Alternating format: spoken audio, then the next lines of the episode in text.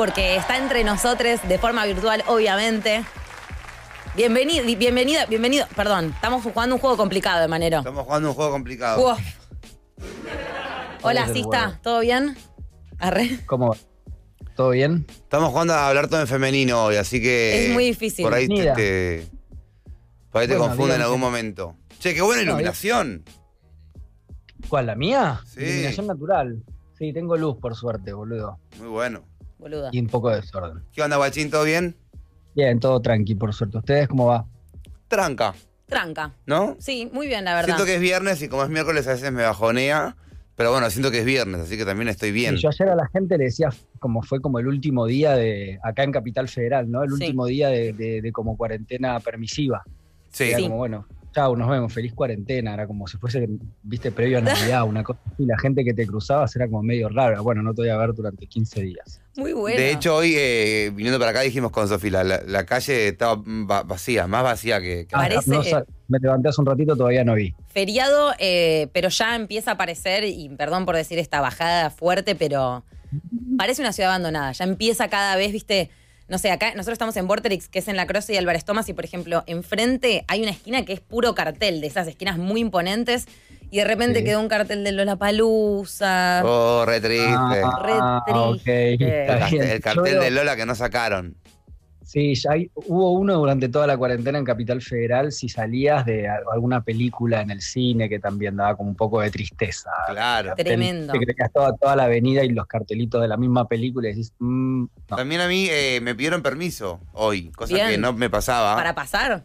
Permiso para. para.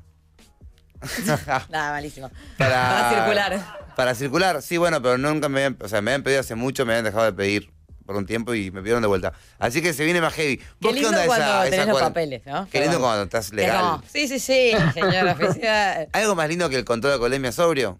No. Claro, sí, o como, o como fumar porro en esos lugares donde es legal, boludo. y sabes que De no hecho, hay un tema, nada. el control de Nunca alcoholemia, el control de alcoholemia so- sobrio Sí. es corto, no es conflictivo, no hay te digo, me digo, le dije. No. Te, das, te das cero, te fuiste, amigo, corta, es así de simple, ¿entendés? Sí, sí, sí. Aguante. Eh, guacho, ¿cómo, ¿cómo te llevas vos con la cuarentena? O, o le- esos días que fueron muy intensos del principio, de estar muy solos con uno y con lo que quiera hacer. Y, Eh, fue raro, pues estoy medio acostumbrado a estar solo. Vivo solo, entonces, y estoy acostumbrado a tener periodos de quedarme componiendo en casa de repente toda la semana. Digo, no, es que me quedo encerrado, pero no tener mucho plan en la semana, no tener gira, no tener show, no tener nada. Entonces digo, bueno, esta semana me quedo toda la semana componiendo y a menos que eventualmente organice algo el fin de semana que me veo con alguien, no es raro que yo me pase lunes, martes, miércoles, jueves sin ver a nadie y recién ver a alguien el, el viernes o salir solo a hacer las compras. Ya Wow. era algo medio, medio normal en mí. En, en algunos periodos, no todo el tiempo, pero sí tenía mis periodos así. Entonces al principio fue como, ok, medio, ya conozco esto. Y después por otro lado está la incer- incertidumbre mm, económica y laboral, que para los artistas también es, es un viejo amigo, ¿no? Sa- no saber si el mes que viene, ten- o saber que tenés shows hasta dentro de dos meses y después decir, che, no está saliendo nada para, para no sé, octubre, ¿no? Y no tengo nada de octubre, noviembre y diciembre, todavía no cerré nada y que va a salir algo, no va a salir nada. Esa incertidumbre también es algo a la que los artistas independientes estamos un poco acostumbrados también y le hemos vivido varias veces. Momentos buenos, momentos malos. Claro. sí, y que de todos modos, eh, a mí me pasa con el tema de la soledad lo mismo. Y con el tema de la incertidumbre, que decís, bueno, que, que- que no es ajeno a los artistas, esto de, bueno, sa- saber que este mes como el mes que viene, no lo sé. Eh, sin embargo, cada, me- cada mes que no tenés para comer, Sí. se vive el, el- el- el cagazo o esa sensación de, bueno, por ahí se me está por ir todo a la bosta y arrancás a ver todos los gastos que tenés y, y demás. Sí, yo creo que lo que tranquiliza también, tranquiliza, no sé si es la palabra, pero lo que suaviza un poco todo es eh, la situación generalizada, ¿no? No es lo mismo que te esté pasando algo a vos solo, Claro. que sea algo totalmente generalizado, y eso también me lleva a que dentro de la generalización digo, bueno, che, pará, ¿ya cuánto pasaron? ¿Tres meses, creo? No sé, tres Sí. dos meses y medio, no sé, ya perdí la cuenta. Una estación. y- claro, una estación. Y no la estoy, no la estoy pasando mal. Digo, tengo para comer, tengo todo, y ves que los, los índices también de un montón de cosas de mierda, tipo pobreza y todo eso, aumentan y que hay gente que le está pasando como el orto. Y decir, bueno, dentro de, dentro de todo la estoy pasando bien y soy un, soy un privilegiado dentro de todo esto, ¿no? Porque tenía un poco de ahorros, porque, bueno, puedo seguir trabajando un poco con eh, canjes y cosas online mientras no hay shows o regalías digitales que son como año atrasado, entonces estoy voy mes a mes cobrando lo que, lo que se escuchó digitalmente el año pasado.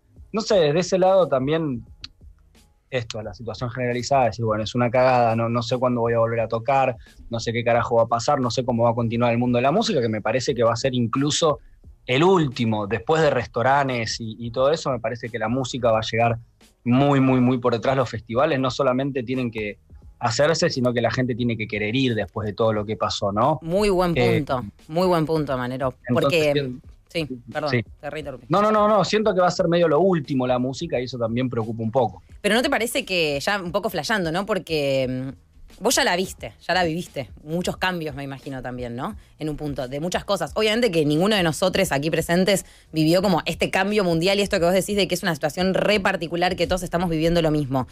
Pero así como de repente en la industria de la música, en un momento la papa era vender discos Después la papa era llevar a ver gente eh, a tu show en vivo. No, por ahí es como que hay algo que tiene que, no sé, ya está pasando o es algo que todavía va a llegar, pero esto que decís de, hay que ver si la gente quiere ir a festivales también, ¿no?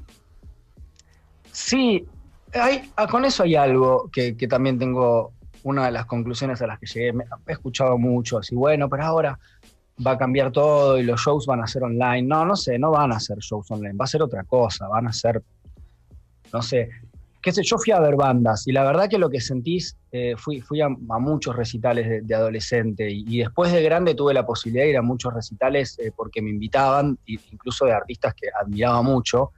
Y la, sensación que tenés cuando, aunque lo tengas a 200 metros al tipo que admirás haciendo la canción que te generó cosas tantas veces, en vivo, saber que lo tenés ahí, qué sé yo, boludo, no sé. Me parece que es, es una sensación que no, es medio indescriptible. Y el show es como una entidad muy fuerte, no es solamente el momento del, músico tocando sus canciones en vivo. Hay toda una cosa, con quién vas al show, el grupo de amigos con el que te juntás y vas, la previa, sacar las entradas incluso a veces es una experiencia en sí. No sé, me parece que el show en vivo es medio irreemplazable. Si, no sé, quizás, quizás alguien en, el 98 dijo, el disco es irreemplazable, la gente nunca digitalmente, como yo estoy diciendo ahora, pero no sé, me parece que mueve cosas distintas. En el caso del disco y el streaming me parece que es lo mismo, es escuchar la canción en auriculares. En el caso del show me parece distinto. ¿Qué sé yo? Podés tenerlo a Mick Jagger cantándote un tema para vos por streaming, que no va a ser lo mismo que verlo en un estadio. Con, no sé, siento eso. Yo creo igual también que, digo, el disco eh, si bien en un momento habrán dicho que el disco era indispensable y demás, lo que pasó es que para el consumidor seguís teniendo lo mismo, pero ya no es en forma de disco, ¿entendés? Pero uno como consumidor está teniendo la misma experiencia. Yo creo que esto de, creer que la cuarentena va a cambiar la historia para siempre y todos nuestros hábitos y comportamientos como sociedad es una ilusión hermosa, pero que no va a ser así. O sea, son años y años y años y años y años y años de una conducta que se va a cambiar por cuatro meses de un mal flash, cinco, un año, dos años de un mal flash, no importa, no es tanto. A mí me parece que, el contacto humano y como, como decías recién, todo, todo el ritual del festival, como de ir al cine, como de todo lo que sea con mucha gente. Em, yo siempre dije que soy muy fan de cuando hay mucha gente por, por algo. y, si, es mucha, mucha gente, ya ni me interesa por qué. ¿Entendés? Como estoy. Eh, puedo estar de turista si, lo, si, si la reunión de mucha gente no, no, no me convoca a mí, pero de todos modos me, va a interesar. Si mañana hay una cosa de un chip online que me hace sentir que estoy con gente, pero estoy en casa, pero siento que estoy con gente, de una, me quedo en casa. Si no, no es lo mismo. Yo sí, igual creo que lo que sí está pasando es que se, están se van a acelerar, sí, un montón de procesos que creo que ya venían sucediendo, como esto del home office y trabajar desde tu casa, viste, siento que ese tipo de cosas se están, no sé, me imagino que debe estar habiendo empresas que deben estar diciendo, che, pero los tipos pueden laburar igual desde la casa, ¿qué onda?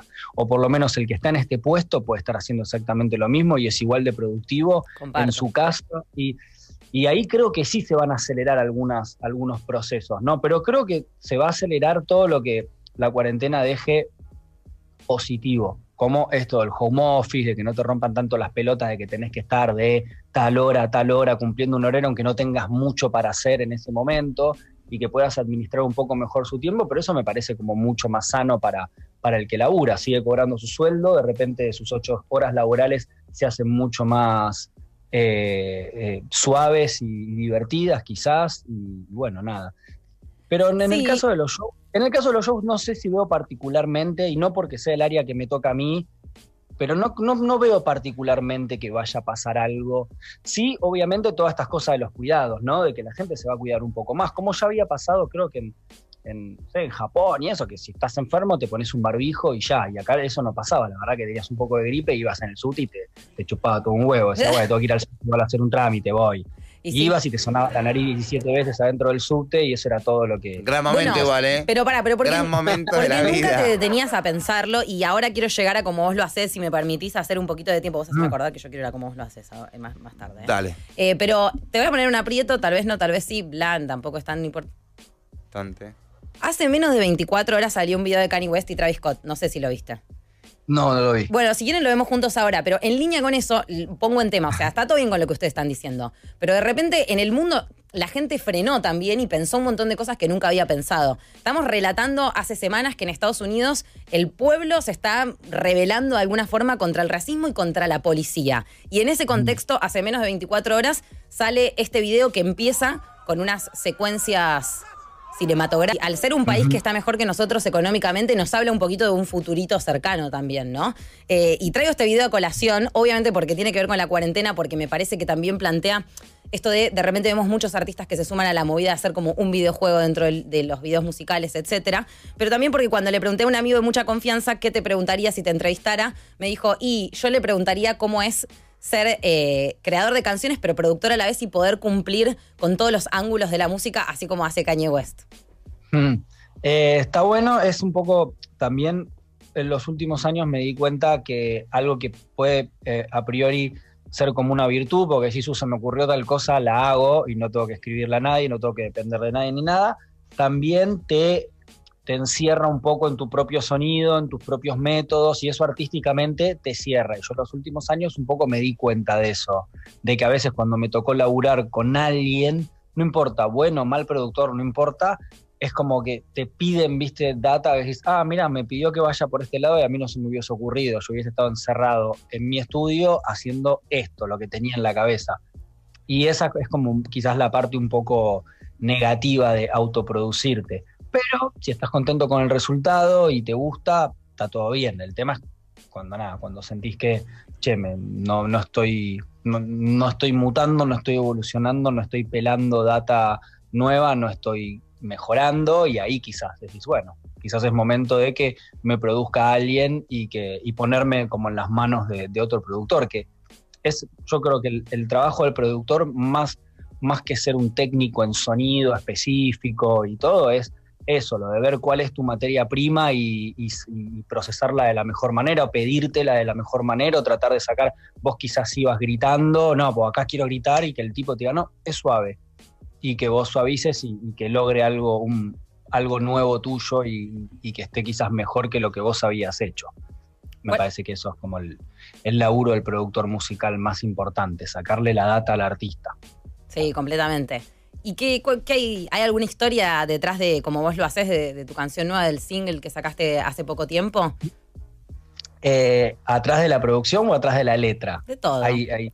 Bueno, atrás, de la, atrás de la letra es como una letra para mi pareja después de todos estos años de, de viste, de que uno tenga la libido repartida entre, tu, entre la pareja y el arte. Es medio raro. Yo soy una persona que tiene mucho como su libido puesta en el, en el arte. De hecho, soy, qué sé yo, soy...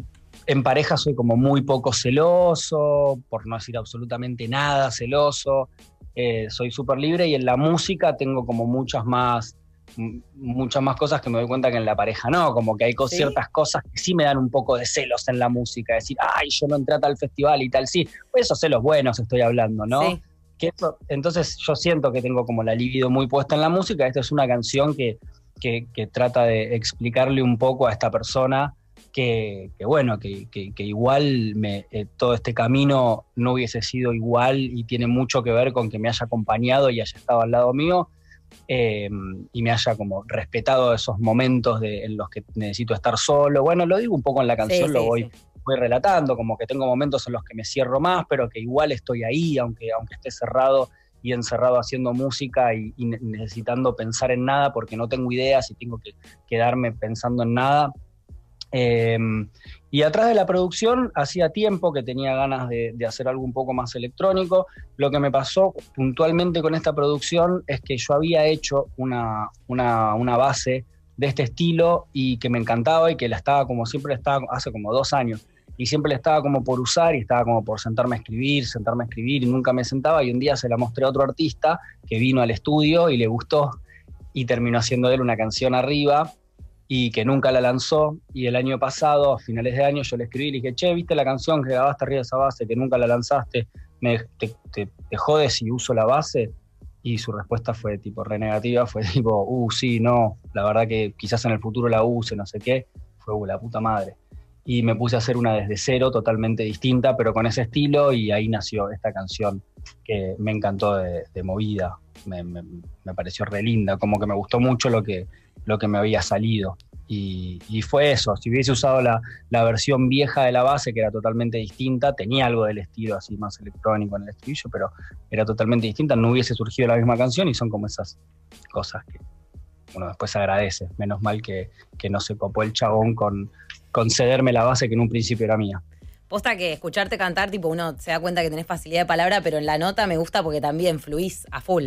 Eh, muchísimas gracias por compartir este momento con nosotros. Eh, y si te parece, vamos a escuchar junto a la Loye, que es nuestra audiencia, eh, como vos lo haces. Gracias, Emanero. Volvé cuando quieras. Gracias, Guachín. Sí, quiero. Chau, chau.